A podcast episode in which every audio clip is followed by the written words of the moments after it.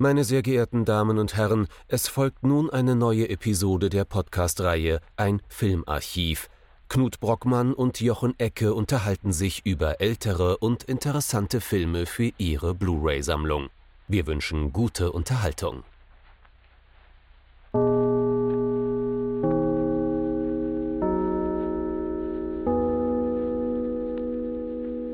Hallo Knut.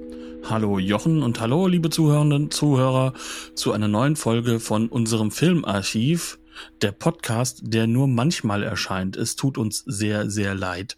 Aber leider gab es da so ein paar Dinge, die hatten mit Realität zu tun, weswegen wir fast den wichtigsten Hashtag des Jahres, nämlich den, den nur wir benutzen, ähm, also gefühlt jedenfalls, äh, fast verloren gegangen wäre. Aber trotzdem haben wir den Hashtag November doch noch irgendwie geschafft und schaffen es eine Folge, vielleicht auch zwei oder drei, ähm, zu diesem Thema aufzunehmen, ja. Wobei wir da ja auch wieder schon gar nicht mehr richtig sind. Wir müssten ja eigentlich sagen, Hashtag November, The British Edition. Mhm. Oder? Wir versuchen uns so ein bisschen an International Noir sozusagen, äh, was manchen Kritikerinnen und Kritikern, jetzt in einem akademischen Sinne gemeint, eventuell sogar ein bisschen gegen, gegen den Strich geht, ne? weil es ja durchaus Menschen gibt, die sagen, dass Film Noir eigentlich, zumindest im klassischen Sinne, ein rein US-amerikanisches Phänomen ist wir sagen jetzt nö. Ja, vor allem, weil da waren dann ja schon erstaunlich wenig US-Amerikaner dran tätig äh, alleine. Ne? Also das, das war das ja schon eine internationale Community. Es ist eigentlich ein transnationales Phänomen. Ne? Äh, genau. Schon in den 40er Jahren, das kann man schon mit einiger Bestimmtheit so sagen. Und heute wollen wir uns eben mal mit einem Beispiel für diese Transnationalität auseinandersetzen. Und zwar soll es gehen, du hättest mich jetzt eh gleich nach dem Titel gefragt, deswegen mache ich einfach Hau mal so rein. weiter. Ich, ich habe mal endlich Ruhe hier und kann Kaffee trinken. es soll gehen um It Always Rains on Sunday von Robert Hamer aus dem Jahr 1947. Der Film hat zwei verschiedene deutsche Titel. Einer davon ist Whitechapel, der wahrscheinlich, du hast die Theorie geäußert, angestrengt wurde, um Assoziationen mit Jack the Ripper hervorzurufen. Ich, ich weiß es nicht. Gewalt. Ähm, mit Gewalt, genau. Ähm, und der andere, wie, wie lautete der andere Titel? Die Flucht vor Scotland Yard. Die Flucht vor Scotland Yard. Beide Titel könnten unzutreffender nicht sein. Ja, aber auf jeden Fall durchaus passend zu unserem Hashtag. Genau. So, und wenn wir dann noch hingehen und sagen, It always rains on Sunday, auch durchaus passend zum Film. Hashtag British Noir Vember oder Noir Vember, The British Edition. Wir schauen oder haben uns einen Film angeschaut aus Good Old Britain, der erstaunlicherweise sehr viel von einem Film Noir hat. Ähm, ich würde auch sogar behaupten, dass das gar kein Problem ist. Also es gibt ja auch viele akademische Richtungen, die sagen, Film Noir ist ja weder ein Genre noch eine räumliche, mhm. sondern eher eine zeitliche und vor allem ästhetische Bewegung, weil gibt's ja bis heute. Und ähm, dementsprechend passt das schon sehr, sehr gut was aber auch sehr gut passen würde, wäre halt auch, du hast es vorhin gesagt, wir, wir schmeißen mal die Buzzwords um uns. Mhm. Kitchen Sink Drama, Proto Kitchen Sink, ja. Genau. Proto Angry Young Men, wobei nicht gar so viele Angry Young Men hier vorkommen, also Proto Kitchen Sink passt wesentlich besser. Ja, und dann hättest du noch die Möglichkeit, den auch zur Verbindung zu setzen mit dem poetischen Realismus, was mhm. vor allem in England wohl sehr stark auch gemacht wird. Und nicht zu vergessen, er stammt ja von den Ealing Studios, die im selben Jahr, nämlich 1947, auch mit ihrer ersten typischen schwarzen Ealing Comedy rauskommen.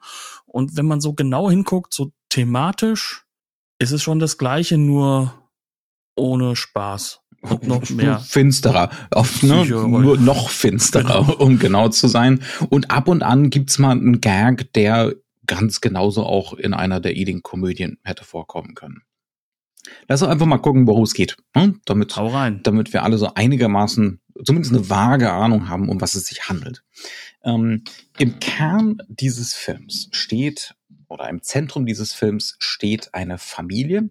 Ähm, ich würde sagen eine Arbeiterklassenfamilie. Das sind die Sandigans. Da ist zum einen Rose Sandigat, gespielt von Googie Withers, fantastisch gespielt von Googie Withers, äh, würde ich sagen.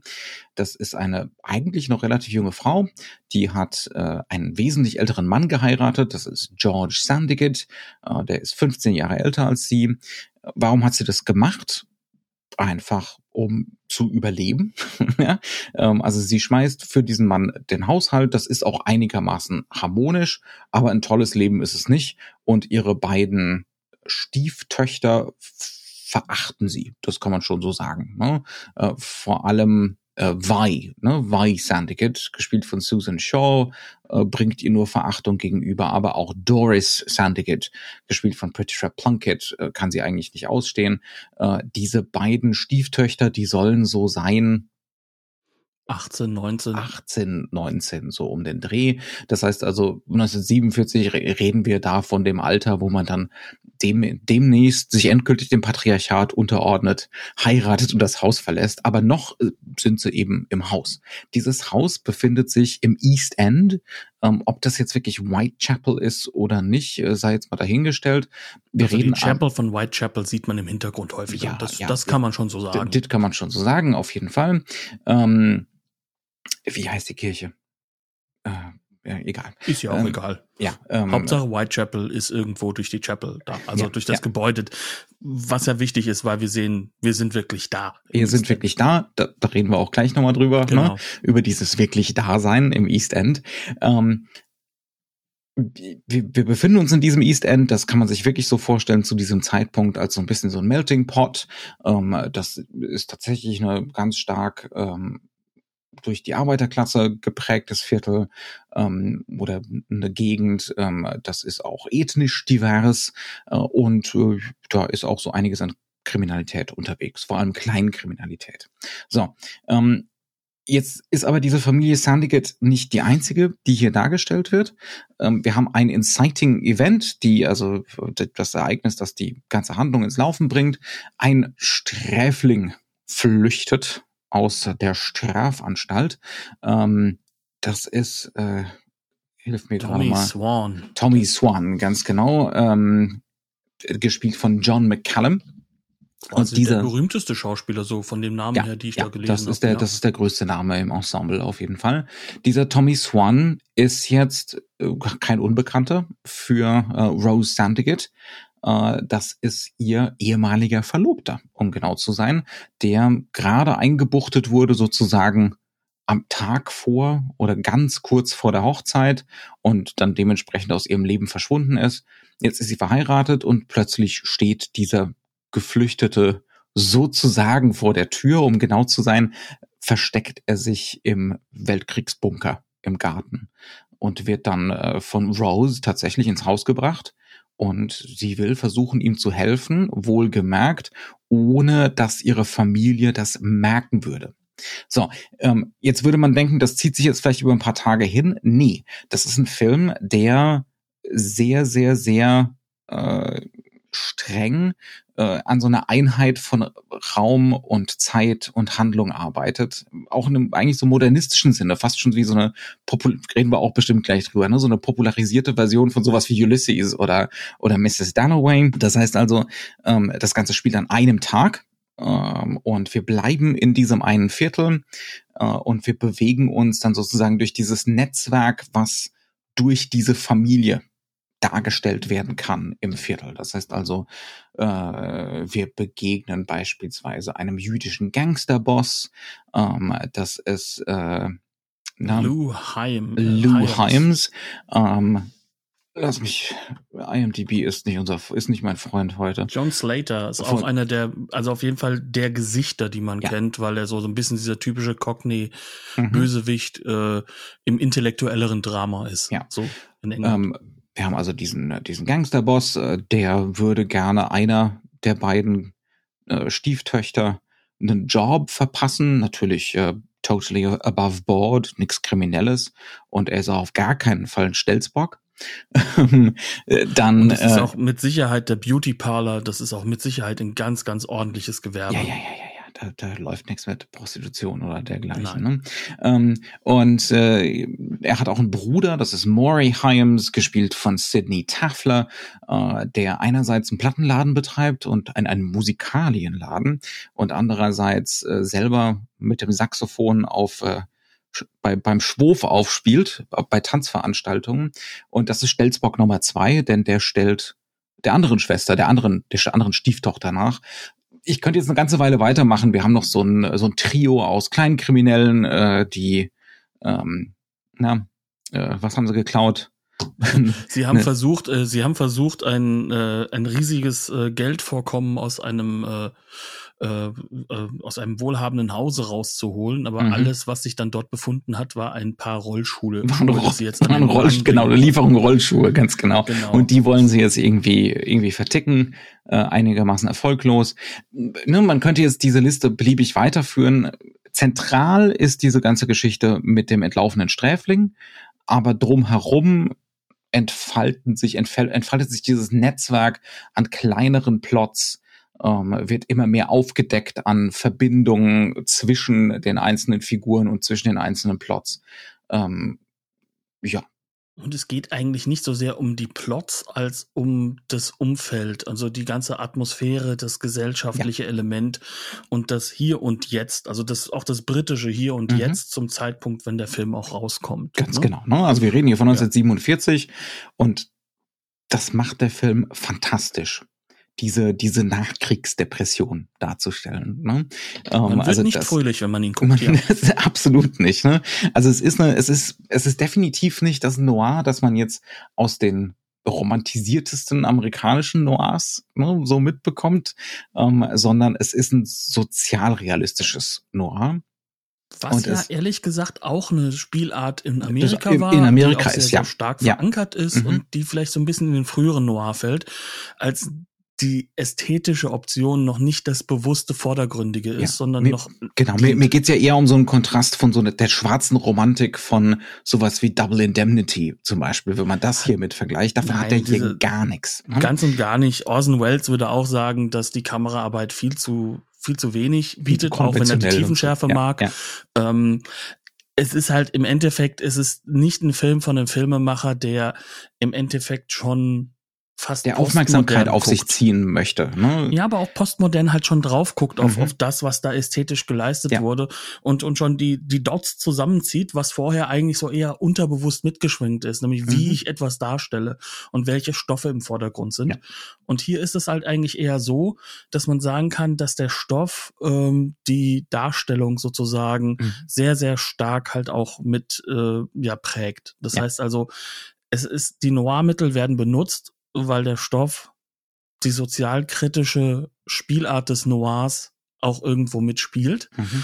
Das heißt also, das, was, ähm, was auch vorher schon in, bei den Vorgängern vom Film Noir, deswegen haben wir den poetischen Realismus aus Frankreich mhm. ja auch erwähnt, ja, ja. Ähm, oder was halt auch dann durch die, äh, sag ich mal, die ganzen europäischen Exilanten überhaupt erst in die USA gebracht wurde, ähm, existenzialistische Bilder zu schaffen. Mhm. Ja. Ähm, das macht der Film halt. Er benutzt das, aber es geht darum, weil es um den Existenzialismus in diesem Zeitalter in genau diesem Milieu geht. Mhm. Also äh, dann, dann, dann führen wir doch mal so ein bisschen aus, was, was wir meinen mit Nachkriegsdepressionen in Großbritannien. Ne? Ähm, waren doch die Sieger. Genau, waren die Sieger. Die haben, die haben ja doch den Krieg gewonnen. Wenn man sich jetzt diesen Film anguckt, gewinnt man einen völlig anderen Eindruck. Äh, das ist auch deswegen so eindrücklich, weil der Film ganz stark mit Locations arbeitet. Ne? Ja. Ähm, wenn, wenn das Studio-Locations sind, dann sind die sehr, sehr präzise nachgebaut. Also Petticoat Lane zum Beispiel, äh, da gibt's mehrere Szenen hier, die dort spielen. Das ist Studio, aber das sieht auch wirklich so aus, ne? wie es äh, wie es da aussah. Es geht wir sind, wir sind ständig in der Küche dieser Familie, ne? deswegen auch ne? die, die Nähe zu Kitchen Sink, ähm, die Spüle ist hier ständig zu sehen. Ähm, irgendjemand badet immer in der, in der Küche, alle hängen wie die Sardinen aufeinander. Ähm, und der Eindruck, den man sofort gewinnt und der dem Film ganz offensichtlich ganz stark am Herzen liegt, ist, das sind eigentlich Verlierer ne, eigentlich Krieg gewonnen, trotzdem Verlierer. Ähm, hier wird immer noch das Essen rationiert. Äh, wenn man einkaufen gehen will, dann gibt's nicht alles und äh, das, was man kriegt, da muss man irgendwelche irgendwelche Ration Cards ne, hinterlassen.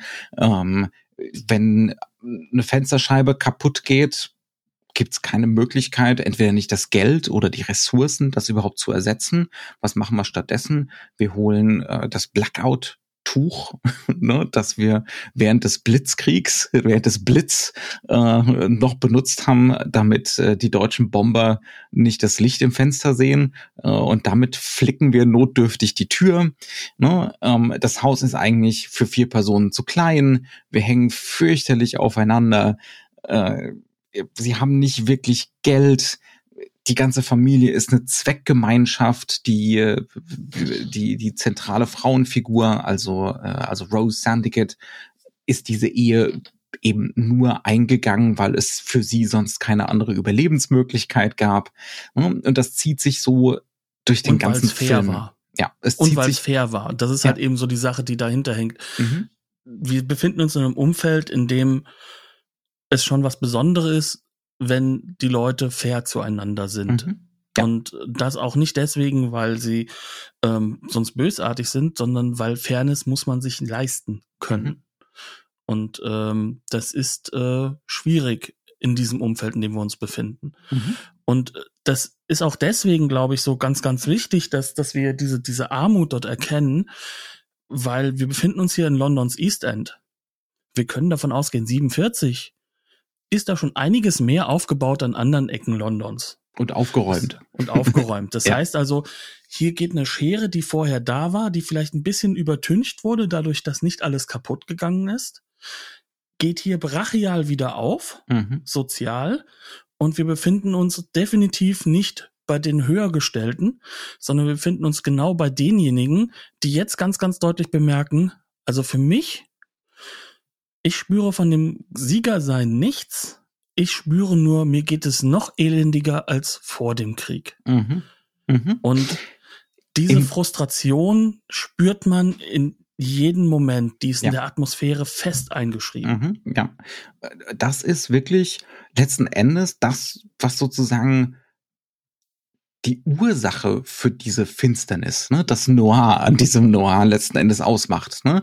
Also diese fundamentale Desillusionierung, dass am Ende dieser Entbehrung zum einen nur noch weitere Entbehrungen stehen, mit keiner Aussicht auf wirkliche Besserung und Auf Aufstieg.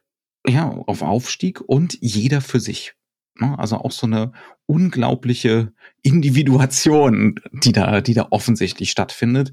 Je, alle lügen sich gegenseitig an. Die beiden Töchter belügen äh, die Eltern beziehungsweise den Vater darüber, was sie denn so nachts, was sie da denn so nachts treiben und mit wem, mit wem sie da so unterwegs sind. Ne? Ähm, die, äh, die Stiefmutter ganz offensichtlich das erste Mal, in dem der hübsche junge Mann aus ihrer Vergangenheit ne, vor der Tür steht, so, sofort schaltet sie um auf, vielleicht komme ich hier ja doch noch raus.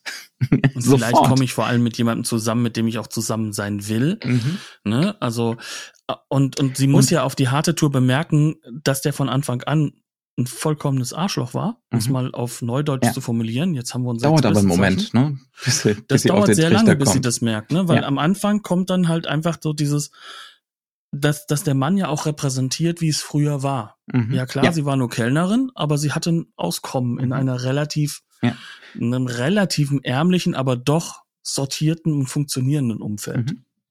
Also da ist es dann auch äh, sehr interessant, sich genau anzugucken, wo diese erste Begegnung mit ihrem Ex, ne, also als er dann zurückkehrt, wie das, wie das gezeigt wird. Ne, und was dann dargestellt wird als, das könnte besser sein als diese Gegenwart. Rose will irgendwas, ich glaube tatsächlich dieses Blackout-Zeug, Genau, ne, die dieses Blackout-Tuch weil das Fenster kaputt ist. ähm, aus aus dem Bunker holen. Ne? Also viele von diesen äh, semi-detached Houses hatten eben dann so einen Mini-Bunker hinten im Garten stehen. Äh, sie, sie begibt sich also in diesen Bunker. Ach, da, da finde ich auch noch sehr interessant im Garten hinten, äh, dass man die Stallhasen hat. Ne? Ja. Das sagt doch auch schon wieder was, ne? Dass man hier so äh, sich noch Stallhasen halten muss, äh, um zumindest ab und an noch einen Sonntagsbraten oder einen Weihnachtsbraten hinzukriegen. Ne? Aber das, das nur nebenbei sie geht also in diesen Bunker rein und da sind wir, das ist so einer von den Momenten, wo es plötzlich wirklich in der Ästhetik ganz eindeutig Noir ist. Ne, wir sind in der Dunkelheit, in der hochkontrastigen Dunkelheit dieses Mini-Bunkers und plötzlich taucht diese Gestalt aus der Vergangenheit aus der Schwärze da auf. Sie erschrickt sich natürlich ganz fürchterlich. Weil er aus, weil er von hinten auftaucht und ihr erstmal ja. erst einmal äh, den Mund zuhält. Also mhm. um genau zu sein, also das hat jetzt nichts mit Hallo, ich bin wieder da, Schatz, sondern mhm. mit äh, Achtung, Vergewaltigung zu tun. Ja, oder ersten Moment oder, hat, ne? Ja, wie, wie, ne, also auf jeden Fall Überfall. ist es ist es ein Überfallsmoment. Mhm. Ne? Aber das schlägt ja schon in dieser Szene sofort um in Begehren. Ne? Und in äh, sobald sie ihn sieht. Ja, sobald sie ihn sieht. Und ein sofortiges Umschalten in, okay, das ziehen wir jetzt durch. Das heißt also, eigentlich und das und das findet in diesem Weltkriegs 2 Bunker statt. Ne? also in dieser Prinzip, Schnittstelle zum alten Raum, zur genau, alten Zeit. Ne? Also im Prinzip sagt der Film ja in diesem Moment, selbst das wieder im Krieg sein selbst das wäre besser als jetzt diese Gegenwart. Ne? Ähm, und zum anderen kündigt der Film damit auch an, es geht um dieses Thema Nostalgie, jetzt schon. Ne? Früher war alles besser. Ähm, auch da ist natürlich 1947, der, das Jahr, in dem der Film erschienen ist, ist, ist nicht unerheblich. Ne? Das ist das Jahr, in dem das Empire endgültig zerbricht. Ja. ja also der Herr, der mit dem ähm, entsprechenden, ich sage immer, wer wieder gerne Colonel Blimp-Bärtchen sozusagen, mhm. der Patriarch der Familie ist, ähm, der lebt halt auch noch in dieser alten Zeit. Ja, ne? ja. Also darüber, wo ja der ganze Colonel Blimp-Film übrigens drüber geht, den wir ja auch bei uns schon mal hatten im, im Programm. Ähm, übrigens noch immer eine Empfehlung. Also wenn Absolut. ihr mal wirklich ja. weggeknallt werden wollt von einem Film, von dem ihr nicht glaubt, dass der sowas kann. Also das war eine der erstaunlichsten Entdeckungen für mich innerhalb des Archivs. Mhm. Ähm, ähm, ja. Also es, es, gibt sofort diese Assoziationen mit, ne, die, die, jedwede Vergangenheit ist besser als dieses 1947. ähm, selbst der Weltkrieg ist besser, aber auch äh, so eine diffuse Nostalgie, ähm, so, ne, so ein generelles, ne, früher war alles besser, ist definitiv dieser Gegenwart vorzuziehen, der Knoddeligkeit der Gegenwart, der, den, den emotionalen Kompromissen, ähm, der, der Einsamkeit der Gegenwart. Ne? Jede von diesen Figuren ist in irgendeiner Form für sich einsam und wird auch als allein dargestellt. Allen voran natürlich Rose. Das ist so wirklich die zentrale Figur für all das. Wobei das halt, so, so du sagst das so schön, ne? Ähm, aber wird sie wirklich so dargestellt oder mhm. wird sie über den Film hin nicht durch das, was wir an, an äh, verteilte Exposition bis in die letzte Filmminute bekommen, mhm. Mhm. Ähm, wird sie nicht für uns umgestaltet? Also ist sie nicht am Anfang eigentlich eine Figur, ähm, die vollkommen unsympathisch ist, die herrisch ist, die, mhm. die ähm, im Endeffekt am Sonntag äh, die Töchter mit einmal gegen die Wand hauen, aus dem Bett jagt, damit sie gefälligst das Frühstück vorbereiten und den Tee mhm. und nicht sie, wo man das Gefühl hat, so, boah, ja, das ist so die berühmt-berüchtigte äh, Stiefmutter. Stiefmutter, Stiefmutter, ja, ja. Ja, das ist die böse Stiefmutter.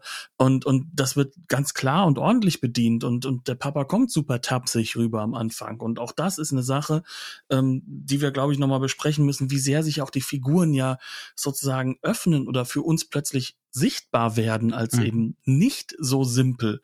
Ähm, sie wirkt am Anfang im Endeffekt als eine wahnsinnig unsympathische Figur und mhm. wir werden eigentlich fast darin reingezwungen in die Sicht der Stieftöchter ähm, vor allem in die Sicht äh, von der etwas zurückhalteren Doris, ne, die mhm. nicht auf einer Party nachts war, die sanfter rüberkommt, obwohl sie ein bisschen älter ist, auch ein bisschen naiver rüberkommt, ne, mhm. wo man das Gefühl hat, ja, sie, sie beugt sich dem Ganzen und sie wird ja ausgenutzt, weil sie kocht dann auch den Kaffee, ähm, Tee, sorry, wir sind in England, Tee, ähm, sie, sie macht das Frühstück, während im Endeffekt wie noch immer im Bett liegt, äh, in, im äh, Ausgeh äh, äh, äh, Klamotten vom, vom Abend vorher und, und ihren Rausch ausschläft, weil sie im 3 Uhr Stock besoffen nach Hause gekommen ist. Ähm, das heißt also, äh, wir sind eigentlich und das ist relativ perfide dafür, dass der Film uns sonst ja möglichst viel Offenheit gibt in Raum, mhm. aber halt auch in Interpretation, sind aber wir auch, dass sehr der Film uns in, sie gebunden. Ja, wir, wir, wir werden in Roses Subjektivität reingezwungen, ähm, weil wir gegenüber allen anderen Figuren immer einen Wissensvorsprung haben. Ne? Also wir wissen, dieser Mann ist im Haus. Ja, genau. Der geflohene Sträfling ist im Haus, ähm, mal steht er hinter der Tür, mal ist er in irgendeinem begehbaren Kleiderschrank hinter hinter dem Tuch, ähm, mhm. ne? mal ist die Tür zum Schlafzimmer halt verschlossen ähm, und die einzige, die das sonst klassische noch Hitchcock'sche Suspense, ja, ja, die dadurch Suspense entsteht, Nummern absolut ähm, und die einzige, die das sonst noch weiß, ist Rose, ne? Und dementsprechend werden wir zu Mittätern sozusagen. Ne? Genau, von ähm, einer Figur, die wir anfangs nicht mögen, wo wir aber dann merken, weil ja dieser Typ im Raum ist mhm. und weil sie ja nochmal managen muss, dass er nicht entdeckt wird, was sie denn sonst so noch diesen Sonntag über so alles macht, dass sie im Endeffekt einfach wirklich den ganzen Tag da durchackert als, als die liebende Hausfrau, die sie zu sein hat. Mhm. Ähm, was jetzt natürlich jetzt auch kein, keine neue Erkenntnis ist, dass, äh, dass der Patriarch in der Phase sehr viele Sachen vorausgesetzt hat, die jetzt heute nicht mehr so offen ausgesprochen werden, dass es sehr viele Patriarchen noch immer so voraussetzen, mhm. ähm, wer denn im Haushalt die ganze Arbeit zu leisten hat. Aber sie sorgt ja auch dafür, dass die Kids sonntags frei haben. Also auch die beiden eigentlich erwachsenen Mädels. Und das muss man erstmal realisieren, weil man natürlich erstmal diese andere Perspektive hat und dann merkt man plötzlich, was juggelt diese Frau da eigentlich? Und mhm. da kommt dieses Kitchen Sink mäßige das ist, das ist das ist absolut das Kitchen Sink mäßige. Wir sind immer wieder in der Küche und immer wieder haben wir so leichte Aufsichten der Kamera, weil sie gerade dabei ist, irgendwelchen Teig auszuwalken oder ne, weil sie weil sie irgendwas sonst was kocht oder weil sie gerade das, äh, das Bad einlässt für den Vater ne? oder für eine von den Töchtern. Ähm, oder den kleinen Sohn, den wir noch ganz vergessen haben, der ist ja auch noch da, ne? Das ist ja noch mhm. Zwölfjähriger im Haus, ne? Also mhm. der noch richtig Kind ist eigentlich, ne? Oder sein sollte, wahrscheinlich durch den Krieg auch sehr deutlich früh erwachsen ja. geworden ist. Ja. Ne? Also das, das sind alles so Punkte, da kriegen wir mit. Der, der Film, das so, der Film ist wahnsinnig gut darin. Du hast selber schon von ne, distribuierter Exposition gesprochen. Ne, der Film ist sehr, sehr gut darin, genau das so langsam auszubreiten, das zu verteilen. Ne? Das ist eben, äh, dass wir so nach und nach uns korrigieren müssen in unserer Sicht auf sie. Ne? Ja. ja. Vor allem auf sie. Sie ist sozusagen dabei die Leseanleitung während mhm. des Films. Ja. Aber, Aber das gilt für alle Figuren. Das gilt für praktisch genau. alle Figuren. Ja das, du kannst wirklich hinkommen und da kommen wir natürlich zu einem der großen Väter des poetischen Realismus. Ne? Das Schlimme ist doch, dass jeder seine Gründe hat, mhm. ist eine Grundbasis dieses Films. Das ja. ist wie bei Jean Renoir. Wir haben eigentlich niemanden, wo wir wirklich sagen können, das ist einfach nur ein Arschloch. Vielleicht, mhm. vielleicht bis auf die letzten zehn Minuten mhm. haben wir das Gefühl, dass derjenige, der das Ganze durcheinander bringt, nämlich im Endeffekt äh, Tommy Swan, dass der das wäre. Aber, nein. Aber selbst der ist eine arme Wurst, eine unglaublich arme Wurst. Und Exakt. Vor allem ja. ein, ein, er mag Täter sein, aber er ist auch gleichzeitig mächtiges Opfer. Mhm. Das heißt also, ähm, wenn wir das so sagen, dann, dann müssen wir darüber reden, na, von wem kann er denn Opfer sein im Knast? Ja, vom Staat. Mhm. Ne, da wird nämlich gefoltert. Denn nur der große Unterschied ist, wie er selbst sagt, danach bringen sie dich ins Krankenhaus und du heilen deine körperlichen Wunden.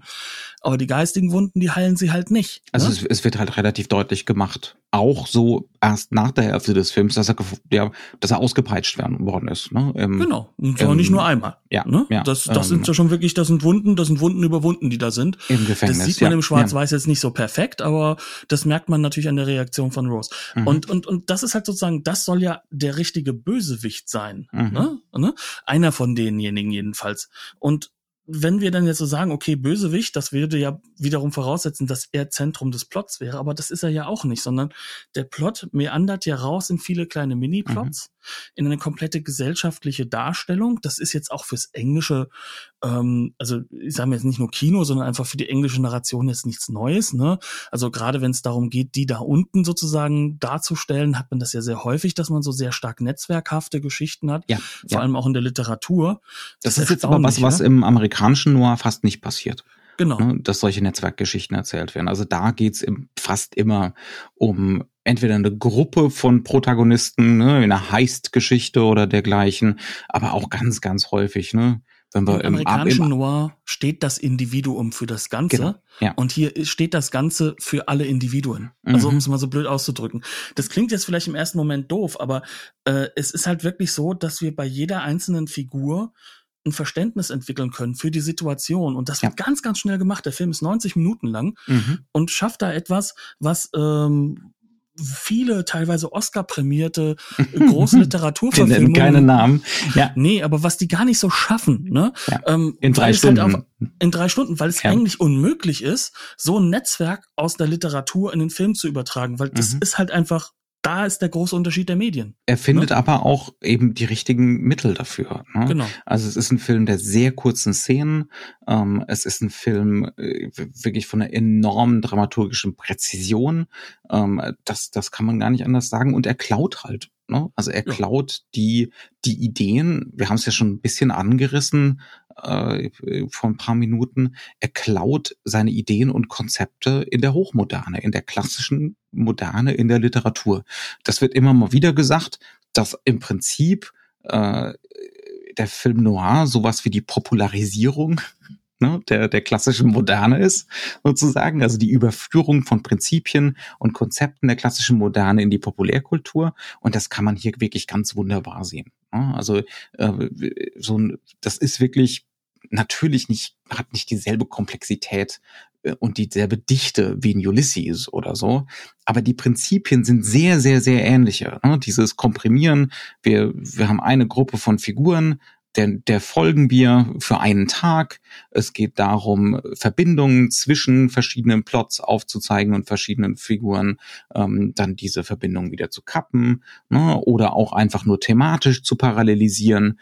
Ähm, das, Und vor allem die ästhetischen Mitteln radikal genau diesem so zu unterzuordnen, um das nochmal zu radikalisieren. Und das führt natürlich bei Ulysses dazu, dass 80 Prozent aller Leute, die behaupten, sie hätten es komplett gelesen Hm. und verstanden, Lügner sind, weil die, die sagen, sie hätten es gelesen und nicht verstanden, sind eigentlich die, die es geschafft haben. So, das ist so ja so eine Sache, die man immer wieder gehört hat von Professoren. Ähm, es ist, es ist ja ein, es ist ein Roman, den man ja, dem man sich ja wirklich ich bin da, nähern ich muss. bin da dagegen Angst. Ach, du brauchst keine Angst haben, du musst dich dem halt nähern und Ja. gucken, was ist es. Das wollte ich damit einfach Mhm. sagen, ne? Und und weil weil weil grundsätzlich äh, du wirst nicht alles, also du wirst dem Ganzen dich nicht nähern können, indem du versuchen willst, jedes einzelne Wort auseinanderzunehmen. Mhm. Und dann scheiterst du. Und so und das halt zu popularisieren ist wahnsinnig notwendig, weil sonst Mhm. verlierst du dich ja in diesen Details. Mhm. Und, und das ist genau das, was, was halt eben so, so ein bisschen bei dir so nonchalant rüberkommt. Das ist schon eine mega Leistung, das zu popularisieren. Ne? Ja, ja. Aber was er macht, ist ja im Endeffekt, er fängt ja auch nicht bei Null an, Mhm. sondern er nimmt sich dann ja auch die Mittel aus der Kinokultur. Mhm.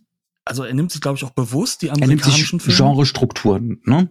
Auf jeden Und- Fall. Und ästhetische halt auch- Optionen. Ja. Ästhetische Optionen, die alle darauf sind, dass der Zuschauer ja nicht über Ästhetik nachdenkt, Mhm. bis auf zwei, drei bis Brüche. auf so die Stings, ne? Also bis auf dieses, wir, wir gehen in den Bunker und da ist plötzlich die Vergangenheit. Ja, Wir da werden wir plötzlich große- mit der Vergangenheit konfrontiert, die wir idealisieren und verherrlichen. Ja, Wir haben diese und die. Idealisierungsmomente später, dadurch, dass wir zwei Flashbacks haben. Auch da Mhm. macht er das dann. Mhm. Und Flashbacks plötzlich sind Spiegel auf Spiegel auf Spiegel in einer Kamerafahrt, in der plötzlich alles immer dasselbe gespiegelt wird, um zu zeigen, sie konzentriert sich jetzt nur noch auf dieses eine Ding, nämlich Das auf ist das diesen Kennenlernen von, äh, von Rose und Tommy. Und Tommy, ne? genau. Ja, ähm, ja. Und, und, und da wird es plötzlich ho hochästhetisch. Mhm. Ähm, es und, und wird Aufmerksamkeit auf die Mittel gezogen, ne? Und die damit du Gemachtheit auch merkst überhaupt, dass du den, dass du in einem Flashback bist, weil sonst Mhm. wird das nämlich gar nicht so richtig angezeigt. Ja. Ähm, und, und das hast du vorher halt Digga, auch. sie hat plötzlich blonde Haare. Ja, ich habe sie erst nicht erkannt. Das war echt schwierig für mich, weil äh, durch die Art und Weise der Schminke der Zeit halt viele der Leute halt für mich dann auch gleich aussehen. Ne? Mhm. Also Männer wie Frauen. Ähm, und, und dann hast du die Situation, dass du ganz früh noch diese, ähm, diese ästhetische Option des äh, hast, dass ein Matchcut gemacht wird, Mhm. extra für so eine, ähm, sag ich mal, für, für ein solches Flashback, wo du erfahren sollst, dass halt wie wirklich unterwegs war, partymäßig, mhm. und wo dann halt etabliert wird, dass halt eben diese andere Familie um halt eben äh, Maury Hyams, also vor allem um Maury, ähm, mhm. der versucht sie halt halt rumzukriegen, wahrscheinlich sie auch rumgekriegt hat. Ja, ja, ja. Schaltet man ja noch ja. mal weg damals, mhm. ne? Das heißt also, der, ja, auch locker. Genauso deutlich, wie äh, definitiv auch äh, Tommy und Rose miteinander schlafen. Im, im Ehebett.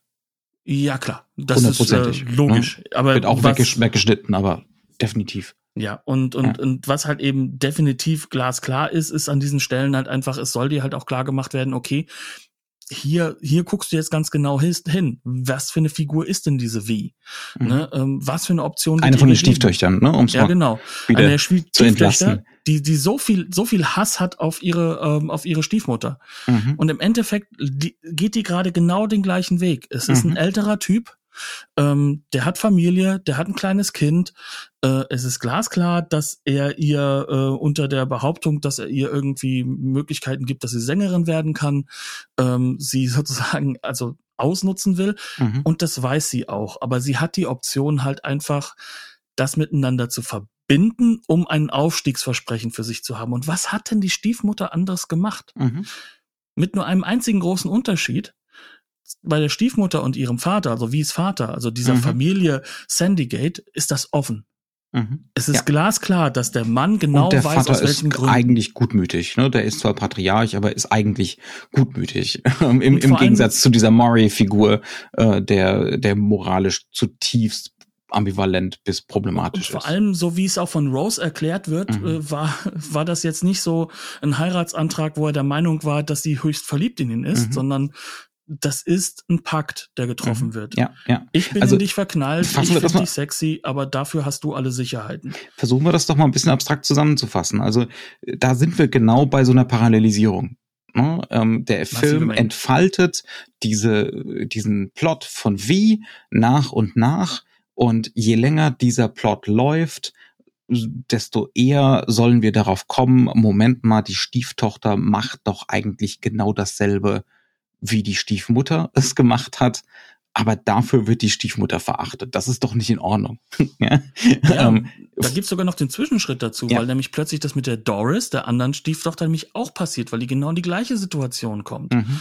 Weil die hat zwar noch nicht angebandelt, aber bei der ist auch glasklar, dass sie, sie hat halt einen Freund, ne? Mhm. der hat sogar ein Motorrad, so, so ein cooler Junge, ne? Lederjacke. Ähm, ja, Lederjacke, aber gleiches Alter, ne? Also mhm. im Endeffekt haben beide nix, ne? So auf Neudeutsch gesagt. Mhm. Und ähm, sie aber lernt dann halt Lou kennen. Das ist halt eben der Bruder von Maury und auf der anderen Seite halt auch einfach mal so der Gangsterboss in der Umgebung. Mhm. Und wenn er ihr dieses Angebot macht, dann merken wir halt auch, die weiß eigentlich ganz genau, was für ein Angebot sie, er macht und sie versucht sich, sie versucht sich über Naivität, die sie sich selbst sozusagen nach vorne schiebt, was anderes zu erzählen, bis sie dann halt einfach von relativ gegen Ende von der Schwester in Anführungszeichen aufgeklärt wird, nee, nee, das ist schon ein Bordell, lass es. ne? Ähm, also auf, auf Neudeutsch, ähm, die macht auch das Gleiche. Und mhm. der ist auch klar, dass er was dafür will und dass mhm. es auch sexuell ist. Das heißt also, Hast du bei ihr bin ich mir nicht so Figuren? sicher. Also bei so ihr bin ich mir nicht so sicher, weil die, weil die ja so als wahnsinnig naiv gezeichnet wird. Zu, genauso wie ihr Freund, ihr, ihr Motorradfreund. Und das sind ja die beiden, die gehören jetzt zu den wenigen im Film, äh, die aus dem Film rauskommen mit einigermaßen eitel Sonnenschein. Ne? Ja, weiß ich jetzt nicht, ob das eitel Sonnenschein ist. Im Endeffekt wird doch klar gemacht, dass die auf jeden Fall in Armut enden. Hm. Also, ich weiß es nicht. Also, ne, also da, da bin also, ich mir nicht ganz so sicher, ob da nicht. Der, der Film hat so ein paar Sackgassen. Ne? Also wo Plots so mäßig zufriedenstellend zu Ende erzählt werden, finde ich. Ich glaube, dass es aber gar nicht darum geht, dass der Plot zu Ende erzählt wird. Mhm. Ich glaube, dass, dass uns klar werden soll, dass hier ein Muster ist und dieses Muster ist gesellschaftlich. Ja, ja, ja da, da bin ich voll dabei. Weißt du, das, das ist ja. das, was ich meine. Diese mhm. beide, beide Töchter mhm. kommen genau in die gleiche Situation wie ihre Stiefmutter. Mhm. Und bei beiden ist es auch bezogen darauf, dass sie in diesem Armutsviertel ja. voller egozentrischer, nur auf sich und mit Sicherheit nicht solidarisch denkender Menschen unterwegs mhm. sind. Ja. Der Einzige, der was Solidarisches macht, ist derjenige, der das eigentlich nur macht, um Ruhm für sich zu äußern. Also und da, das ist der Gangsterboss. Da bin ich absolut bei dir dabei. Und ähm, das macht ne, das ist der noirigste Aspekt des ganzen Films. Auf jeden Fall, ne, dass eigentlich für jeden dieser oder fast jeden dieser Plot dieser Plot sowas wie eine Ausweglosigkeit skizziert wird, ne? so eine existenzielle Ausweglosigkeit, ähm, weil es ja doch doch auf so einen Wiederholungszwang rausläuft. Ne? Weil es Muster sind, sind gesellschaftliche mhm, ja, Musster, ja, ja. gegen die du dich nur stemmen könntest, wenn du dann mal mit so komischen Dingen anfangen würdest, wie solidarisch miteinander reden, mhm, ähm, ja. offenlegen, dass man selbst in der Scheiße hängt, ähm, sich gegenseitig gegen die Sachen auf Mhm. Irgendwo auf. Äh, und nicht nur Opfern. Missgunst, ne? Also ein, bei einer großen, auch äh, eigentlich gewaltsamen Szene des Films oder wichtigen Szene geht es darum, dass die Stiefmutter sich bei der Tochter, bei der Stieftochter einen Handspiegel geliehen hat und die Stieftochter flippt aus, weil sie den den Handspiegel wieder haben will. Und das Ganze endet damit, dass äh, die, die Stiefmutter, also Rose, ihr das Kleid zerreißt. also in so einer extremen, ja, die prügeln sich in so einer extremen Eskalation äh, prinzipiell über nix. Ne? Ja. Ähm, also es Was ist aber auch sich andeutet, weil, wie du es am Anfang so schön gesagt hast, die wie Sardinen aufeinander hängen. Mhm. Und ähm, selbst in der besten Familie muss es da irgendwann explodieren. Ja. Das geht ja gar nicht. Also, also fassen wir das mal so ein bisschen kurz zusammen. Ähm, der Film kennt zwei große Erzählmodi. Der eine ist eigentlich Sozialrealismus. Sehr, sehr nah dran an, an Kitchen Sink Drama, ne, oder du hast jetzt gemeint, Neorealismus siehst du nicht so, aber zumindest an bestimmten Mitteln, ne, nämlich, dass wir auf Location sind oder wenn wir im Studio drehen, dann soll das Ganze möglichst so aussehen wie aber halt auch eine echte Location, nehmen, die halt eben dagegen sprechen. Also es sind mhm. alles Schauspieler. Es ja. ist halt alles durch äh, äh durchexerziert. Es ist extrem, also der Plot ist extrem nuanciert, jeder mhm. Dialog ist nuanciert.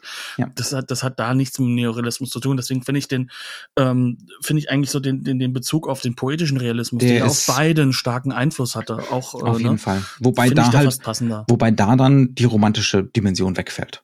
Ne? Also Romantisierung, wie wir sie im poetischen Realismus ja immer wieder haben. Es das ist ja zumindest quasi das ne, Poetische das, das, außerhalb dessen, genau, es ist nur noch der Realismus ohne, die, ohne das Poetische, exakt. Auch ne? wenn ich jetzt poetisch natürlich hier komplett falsch verwende. Ne? Also wo, wo ja auch dann so ein Scheitern eine Schönheit haben kann im poetischen Realismus. Ne? Ja. Ähm, zumindest eine ästhetische Schönheit.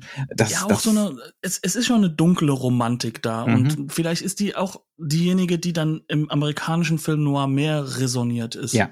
Ja, ja, im Gegenteil, der Film hier benutzt diese, diese schwarze, diese dunkle Romantik eben dann nur so als Interpunktion, ne? Ja. um, um immer mal wieder, die bricht immer mal wieder rein an strategisch wichtigen Stellen. Im Bunker bricht sie rein, beispielsweise, als und, und definitiv ganz am Schluss, da müssen wir jetzt gleich drüber sprechen, ne?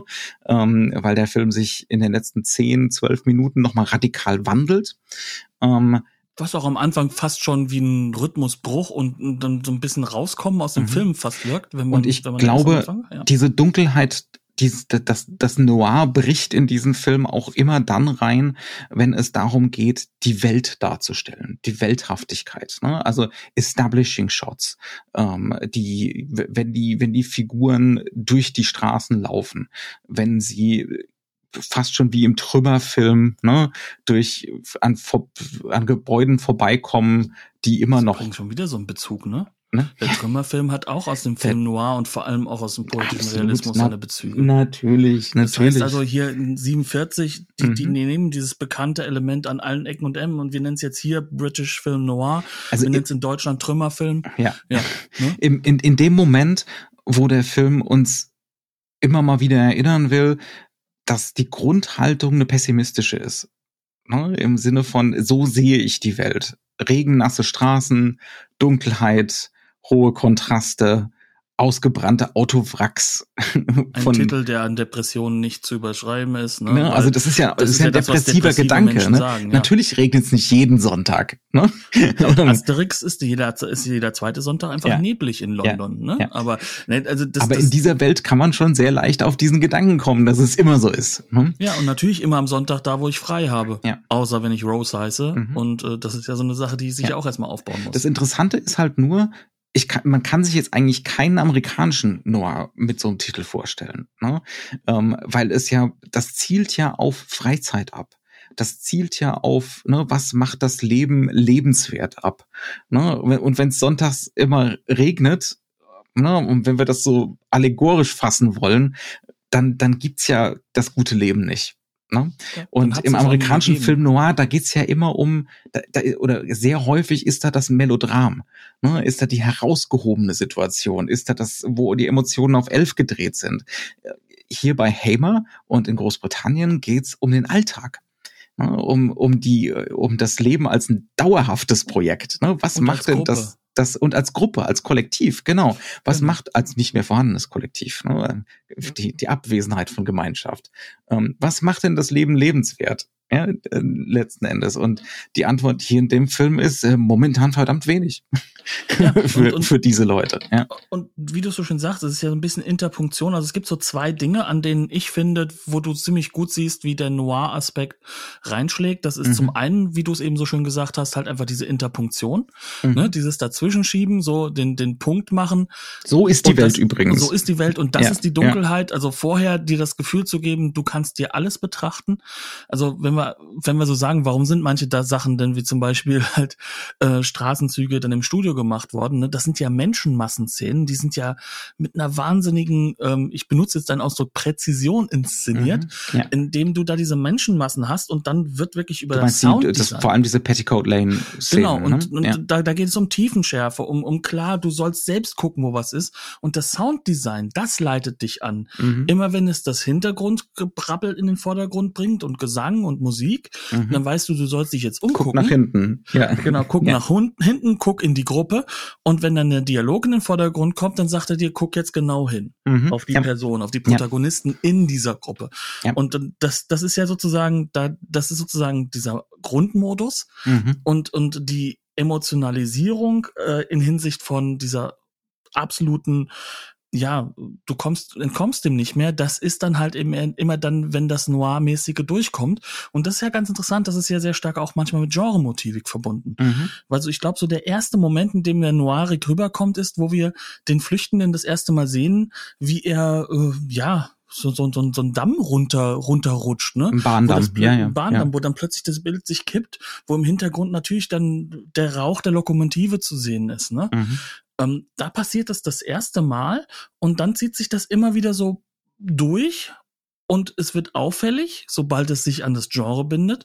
Und ansonsten ist es Interpunktion in der Hinsicht, es gibt dir den Rhythmus, wie du das zu interpretieren hast, weil mhm. sonst wäre das ja nur ne? so, Sozialrealismus, der so an dir vorbeizieht. Genau. Ne? Genau. Ne? Und, und, und, und am Ende vom Film kriegen wir halt nochmal volle zwölf Minuten reines Noir, um das, ne, damit wir auch klar mit diesem Eindruck aus dem, aus dem Film, aus dem Kinosaal rausgehen. Nicht nur mit dem Eindruck, um halt auch das, was wir vorher gesehen haben, jetzt einordnbar zu machen. Ich mhm. bin der festen Überzeugung, ohne die letzten zwölf Minuten hätte ich drei der wichtigsten Figuren nicht schlussendlich wirklich fokussiert verstanden. Mhm.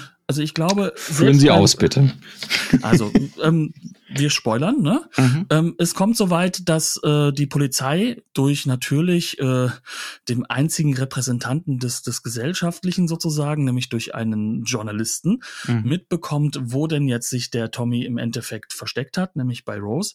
Und äh, das führt dann jetzt eigentlich in dieses potenziell melodramatische. Mhm. Ganz leicht. Also sie versucht sich umzubringen, indem sie äh, sich in den, Ga den Kopf in den Gasherd stecken möchte. Mhm. Ähm, er geht Nachdem das aufgeflogen ist, ne, dass sie genau. ihn beherbergt hat. Ja. Genau, und sie weiß, die Polizei wird gleich kommen. Also ihre Chance äh, für sich ist, jetzt ist alles vorbei. Mhm. Ähm, dann hast du gleichzeitig ihn, also Tommy, wie er auf der Flucht ist.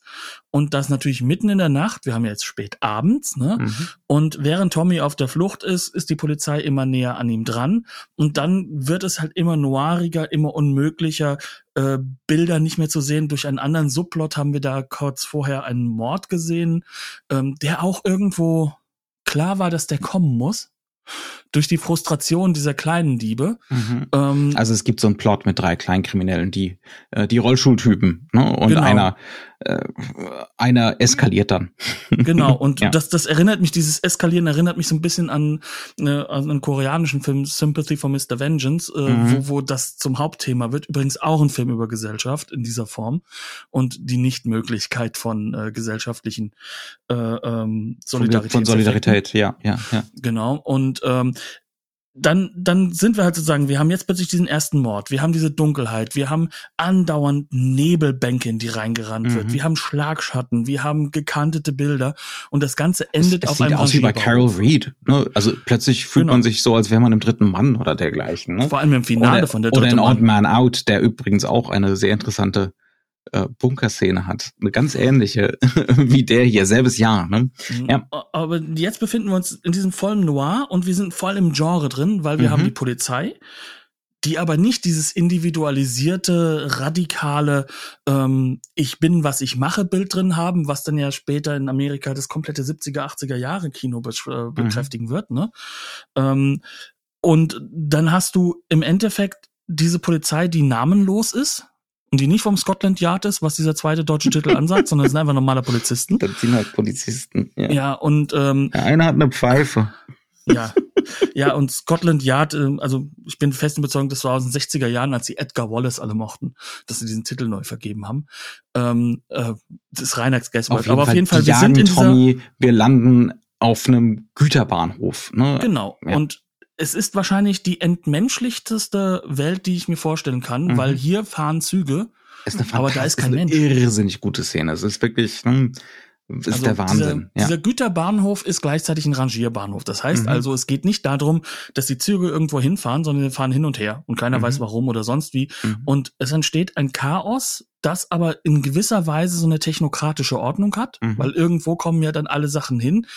Und da passieren dann so Dutzende Dinge wie von Schienen, es werden äh, es, es werden Lokomotiven ausgespannt und wieder eingespannt und ne, aber ohne Menschen, die das machen, genau. scheinbar. Und die Züge ähm, sind beschriftet mit der eine ne, soll nach Cardiff, der andere dorthin.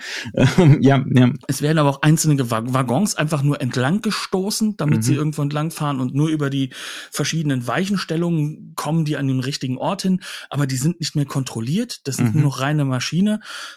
also ja, sie sind kontrolliert, aber aber man, wir sehen nicht die Menschen, die sie genau, kontrollieren. Genau, sondern ne? sie sind nur noch systemisch. Es wie so eine wie so eine hochkontrastige Höllenvision eigentlich. Ne? Genau. Und dazwischen versucht einer zu verschwinden und der andere und der andere versucht mit seinen Kollegen ihn zu fassen. Und mhm. und und die ganze Situation eskaliert immer mehr, dass wir immer mehr auch die Orientierung mit den Leuten verlieren, was denn da jetzt wo, wie, mhm. wa wann angetrieben wird. Das hat auch so, ein, so ein Orson Welles Einschlag, oder? Ja. Ne? Also dass diese dass die Welt plötzlich zu so einem Labyrinth wird ähm, und, und zu einem bösartigen? Labyrinth auch, ne?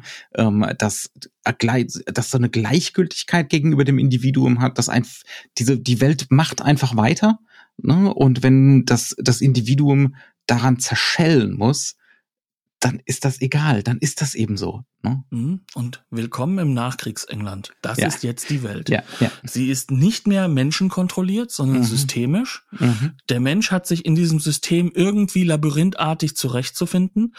Wir als Zuschauer finden uns nicht mal zurecht und wir haben ja noch mehr Blick auf das Ganze, weil was für uns ja noch eigentlich geschnitten wird. Ähm, wir sehen nur noch äh, Unwahrscheinlichkeiten, mhm. ähm, dass er erkannt wird, äh, liegt daran, dass es ein, also dass Tommy erkannt wird, der ist eigentlich schön versteckt auf einem dieser Waggons und ähm, er kriegt halt Panik, weil der Waggon in der Nähe vorbeifährt an den Leuten und deswegen steigt er aus. Und nur dadurch wird er erkannt. Mhm. Das heißt also, die menschliche Regung macht ihn sichtbar. Ja. Ähm, und, und all das führt dann dazu, dass Tommy im Endeffekt gefangen wird. Und jetzt kommt der zentrale Moment und jetzt kommt der große Spoiler. Und seine einzige Idee ist es, ich schmeiß mich jetzt vor die nächste Lokomotive auf die Gleise und will mhm. umgebracht werden und einem übrigens wahnsinnig krassen Stunt, weil das ist on location, das ist mhm. echt. Das ähm, ist ein echter ihn, Waggon, der auf ihn ja, zurollt, ja. Reißt, reißt ihn dann sozusagen der Polizist noch davon weg und in Anführungszeichen rettet sein Leben. Und mhm. in diesem Moment verstehen wir diese Figur Tommy. Mhm. Das ist so schlimm. Und auch alle dieses, anderen zum ja. gewissen Grad. Ne? Dieses, dieses, äh, wenn, wenn es wirklich kein Entkommen gibt, ne, wenn wir nicht in die Vergangenheit zurück können ähm, oder das Land verlassen können, wenn wir in dieser Gegenwart bleiben müssen, dann schmeiße ich mich doch lieber vor den Zug. Und der staatlich organisierteste Raum, den es gibt, ist ja das Gefängnis. Und wenn mhm. das der schrecklichste Ort ist, der zum Selbstmord führt, mhm. bei einem Kleinkriminellen, also wir reden hier nicht von einem mehrfachen Mörder, ne? Mhm. wir reden hier von jemandem, der natürlich unter Gewalteinwirkung, also so klein ist es dann doch nicht, aber das ist ein Dieb. Ne? Mhm. Das ist ja. ein Dieb. Ja. Ähm, dass der sich umbringen will, weil der so viele auch im Film in der Mitte sichtbare Narben hat und plötzlich diese Dots diese einzelnen Punkte, diese einzelnen mhm. Schlaglichter finden jetzt zusammen mhm. in dieser Genresituation. Ja.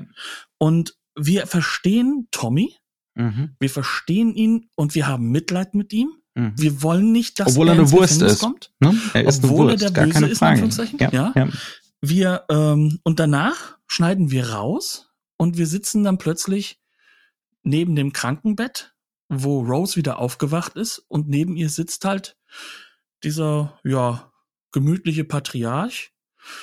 Und der hat nichts zu sagen von wegen, oh Gott, du hast mich hintergangen oder so. Nein. Er sagt, wir kriegen das hin. Und er erzählt, dass die beiden Kinder dabei helfen, indem sie jetzt auf den Sohn aufpassen, dass er jetzt dafür auch sortiert hat, dass das alles klappt, dass sie wieder zurückkommen kann. Das heißt, es ist nur eine reine Beruhigungsszenerie. Das heißt, dieser Mann, der auch schon vorher äh, in einer Diskussion mit wie, wo er gesagt mhm. hat, entweder du sagst jetzt, dann kommst früher nach Hause und bist ein bisschen kontrollierter. Ich habe ja mitbekommen, dass du um drei Uhr nachts besoffen nach Hause kommst. Ich habe dir das einfach mal gegeben. Ne? So ist die Welt halt. Ne? Und mit dieser Szene zusammen plötzlich wird auch dieser Patriarch, diese Nebenfigur, mhm. zu einem wahnsinnig wichtigen Nukleus in dem Ganzen, mhm, mhm. ähm, wo wir merken. Und auch zu einer komplexen Figur. Ja, ja. Das ist, das ist eigentlich die Figur mit der größten Einsicht im ganzen Film. Es ist Colonel Blimp. Wahrsten des Wortes. Doch da wieder. Und, und, und wir, wir, in diesem Moment denken wir nur noch, ja, der Mann hat recht. Natürlich lebt er in einer uralten Zeit für uns aus unserer mhm. heutigen Sicht, wie er halt denkt, wie eine Hausfrau Hausfrau zu sein hat.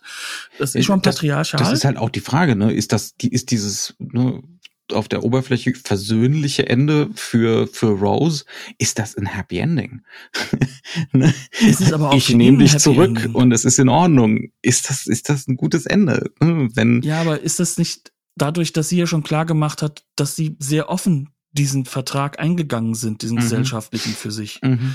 Ist das nicht sozusagen im, in diesem Kleinen sozusagen das Einzige, was funktionieren kann, ja, um klar. so ein bisschen. Wir, wir, landen halt wieder in diesem Kompromiss, aber wir landen wieder in dieser furchtbaren Welt. Ne? Also, ja, und diese furchtbare Welt, die wir haben, äh, die das ist einfach nur ein Schild für eine noch gegen eine noch furchtbarere Welt. Mhm, ja. Natürlich ist das schrecklich. Ja. Aber aber es ist grundsätzlich so, wir lesen jetzt diese Welt, wir merken jetzt, warum diese Figuren so agieren. Es mhm. ist kein Egozentrismus des Patriarchen, ja. der sich unbedingt eine junge Frau anlachen wollte. Mhm. Das ist ein Schutz für alle.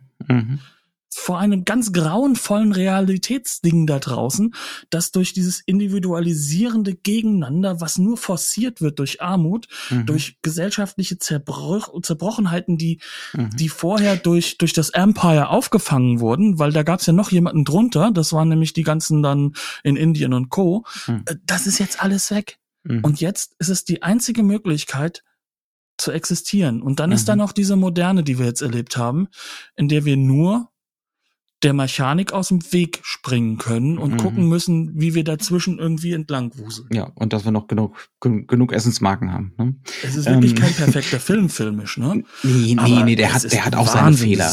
Ne? Wir haben jetzt, wir haben jetzt keine Zeit mehr, wenn wir unter der Stunde bleiben wollen, aber ähm, der hat auch seine Probleme, auf jeden Fall. Ne? Also Vor allem dieser Rhythmuswechsel, der funktioniert ja. eigentlich nicht gegen nee, Ende. Nicht, nicht also die Lese, die Leseanleitung an den Schluss zu setzen, ist brillant, so wie er es mhm. macht.